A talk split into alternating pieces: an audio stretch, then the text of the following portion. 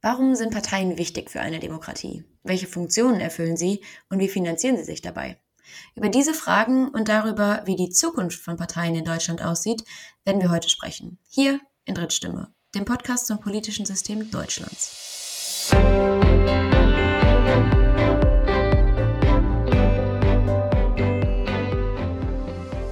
Und damit herzlich willkommen zur Folge Parteiendemokratie.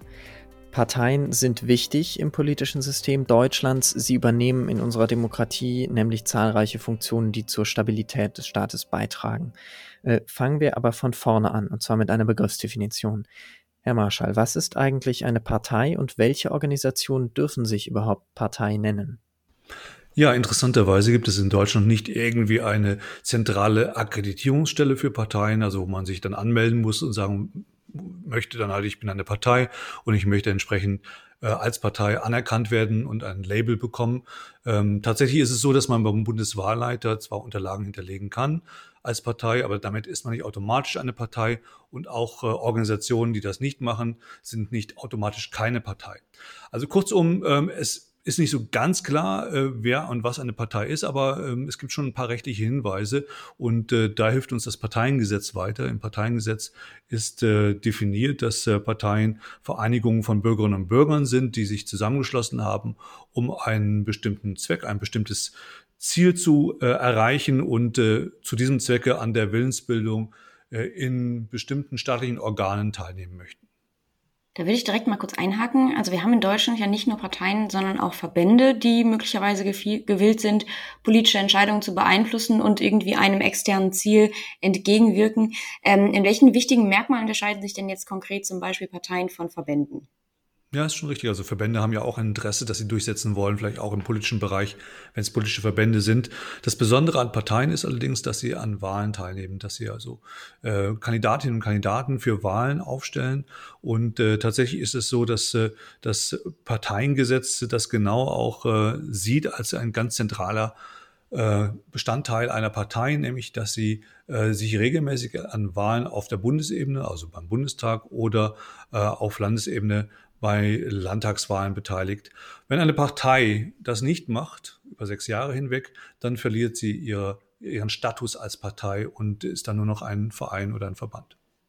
Das heißt, das ist ein ganz zentrales Kriterium für Parteien, dass sie an Wahlen teilnehmen. Das ist eine Funktion, die sie erfüllen.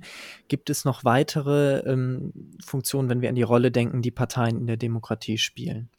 Ja, die weiteren Funktionen sind vielleicht auch gar nicht so ganz weit entfernt von den Funktionen, die Verbände haben, weil auch Verbände ja äh, Interessen organisieren. Sie helfen, äh, dass Menschen äh, sich beteiligen können, also partizipieren können ähm, das Zentrale aber nochmals bei Parteien ist halt genau das, dass sie äh, Personal rekrutieren, das politische Personal bereitstellen, dass sie es äh, auswählen oder dass sie es stellen, dass Menschen, die in Parteien tätig sind, dann auch diesen Weg gehen, dass sie sozialisiert werden und dann letzten Endes auch in der Lage sind, politische Ämter, Mandate zu übernehmen.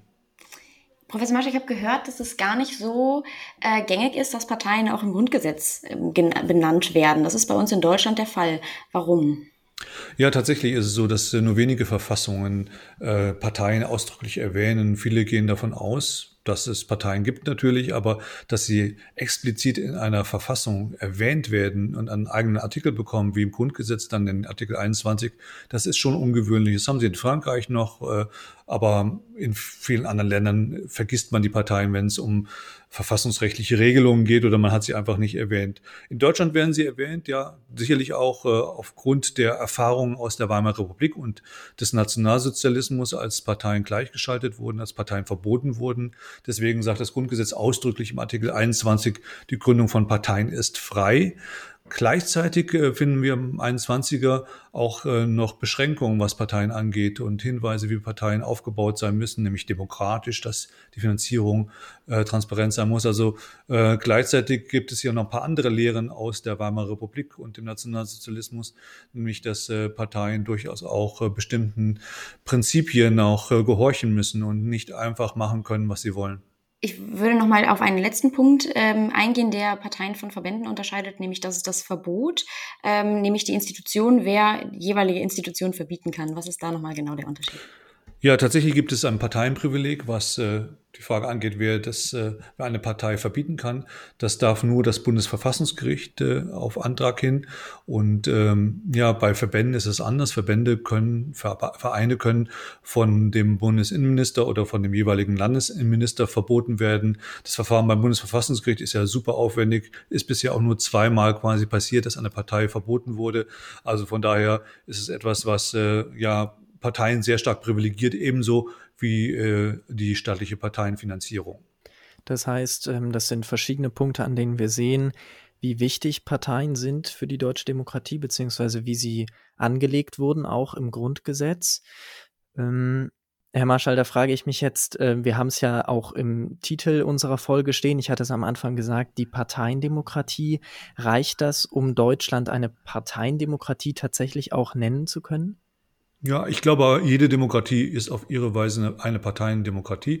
Also man kann sich keine Demokratie ohne Parteien vorstellen äh, in dieser Welt. Und tatsächlich ist es auch nicht so, äh, dass sie äh, ein Land hätten, in dem sie parteienfreie Politik beobachten könnten.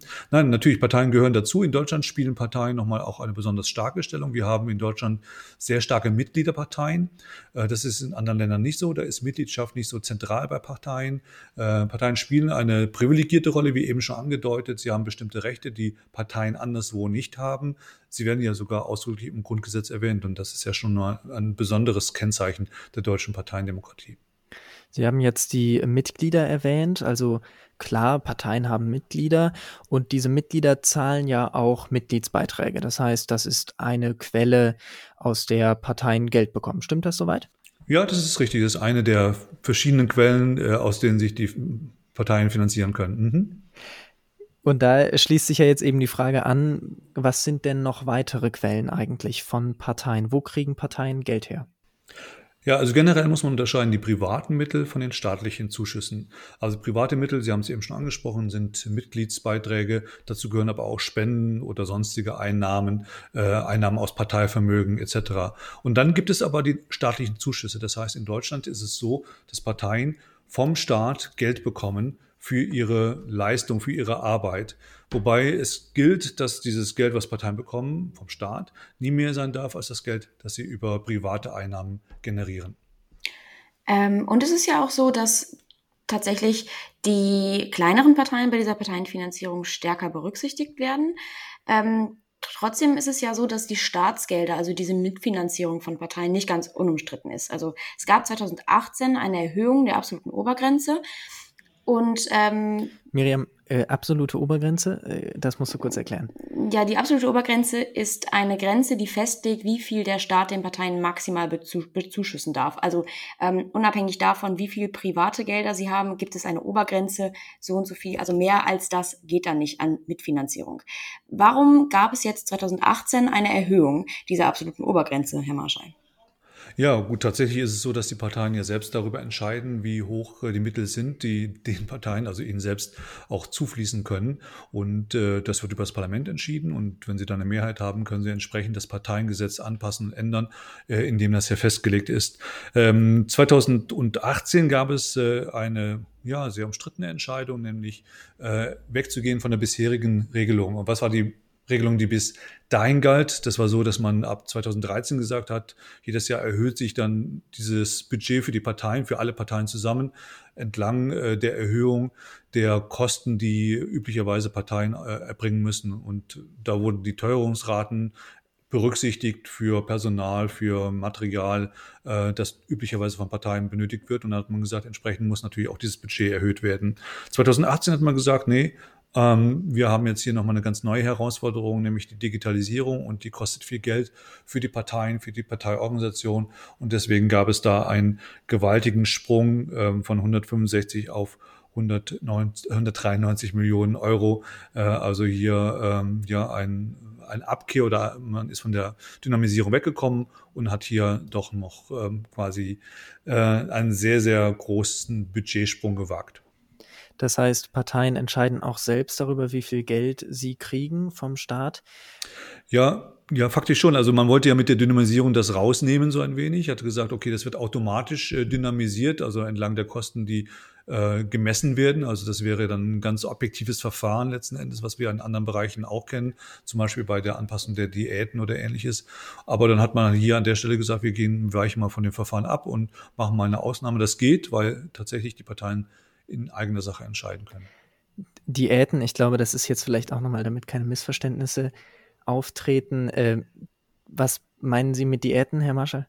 Ja, das ist nur ganz kurz. Also Diäten hat nichts mit irgendwie äh, der Ernährung zu tun, sondern äh, mit den Tagesgeldern, die Abgeordnete bekommen, also die Entschädigung der Abgeordneten oder das Gehalt, was Abgeordnete bekommen.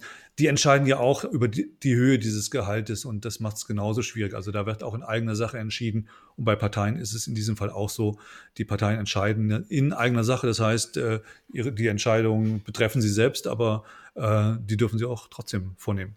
Und genau deswegen ist es ja sogar fast nachvollziehbar, dass es hier und da Kritik, Kritik dafür gibt.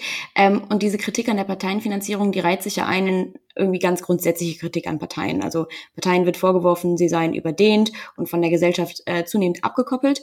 Was genau steht zum Beispiel erstens hinter diesen Begriffen, also hinter dieser konkreten Kritik und welche weiteren Kritikpunkte gibt es grundsätzlich an Parteien?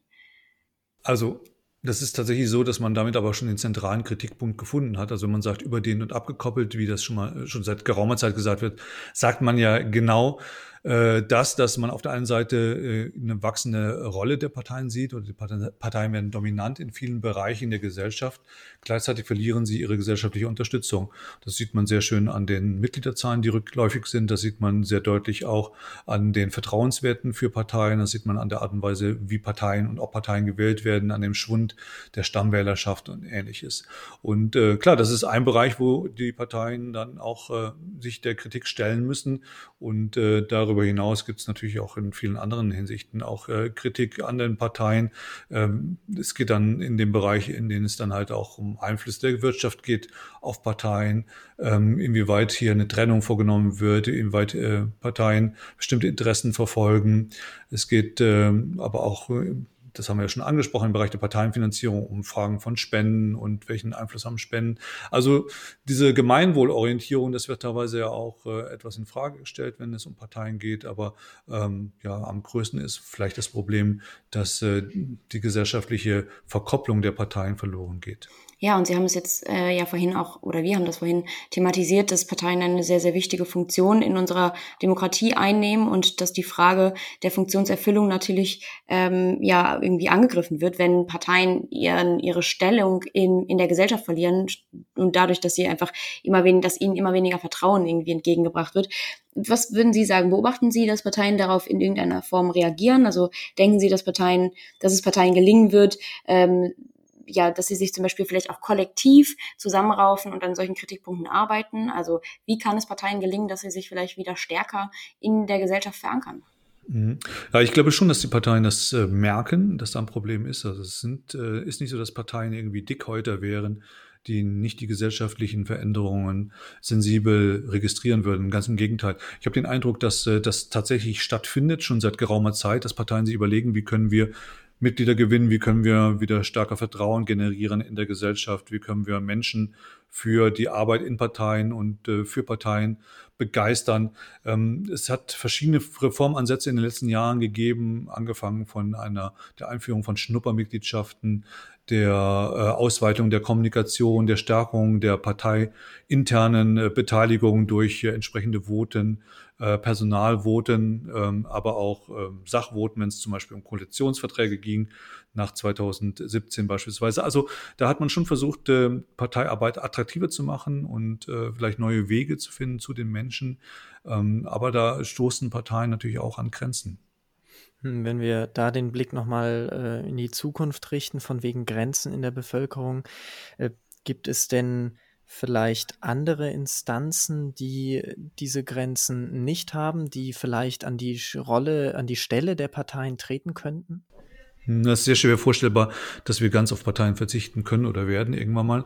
Ich glaube aber schon, ähm, dass äh, zwei Sachen passieren müssen. Erstmal müssen die Parteien sich ändern und dann müssen sich aber auch neben den Parteien vielleicht andere Wege nochmal etablieren, äh, über die Bürgerinnen und Bürger eingebunden werden können in die Politik. Und äh, beides äh, kann befördert werden durch äh, Digitalisierungsprozesse. Äh, ich glaube, dass in der Digitalisierung natürlich auch ein Problem liegt und eine Herausforderung, aber gleichzeitig auch eine große Chance und ein Potenzial für die Parteien und für die Parteiendemokratie und damit auch für die Demokratie generell.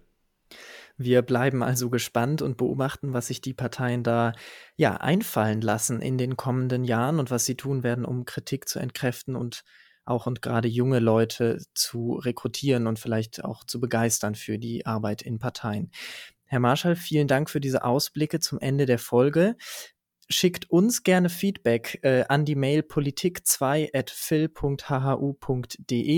Wir hoffen, wir konnten euch beim Verständnis dieser Themen helfen in der Folge. Parteien und Parteienfinanzierung ist ja manchmal nicht ganz ohne, durchaus also kompliziert.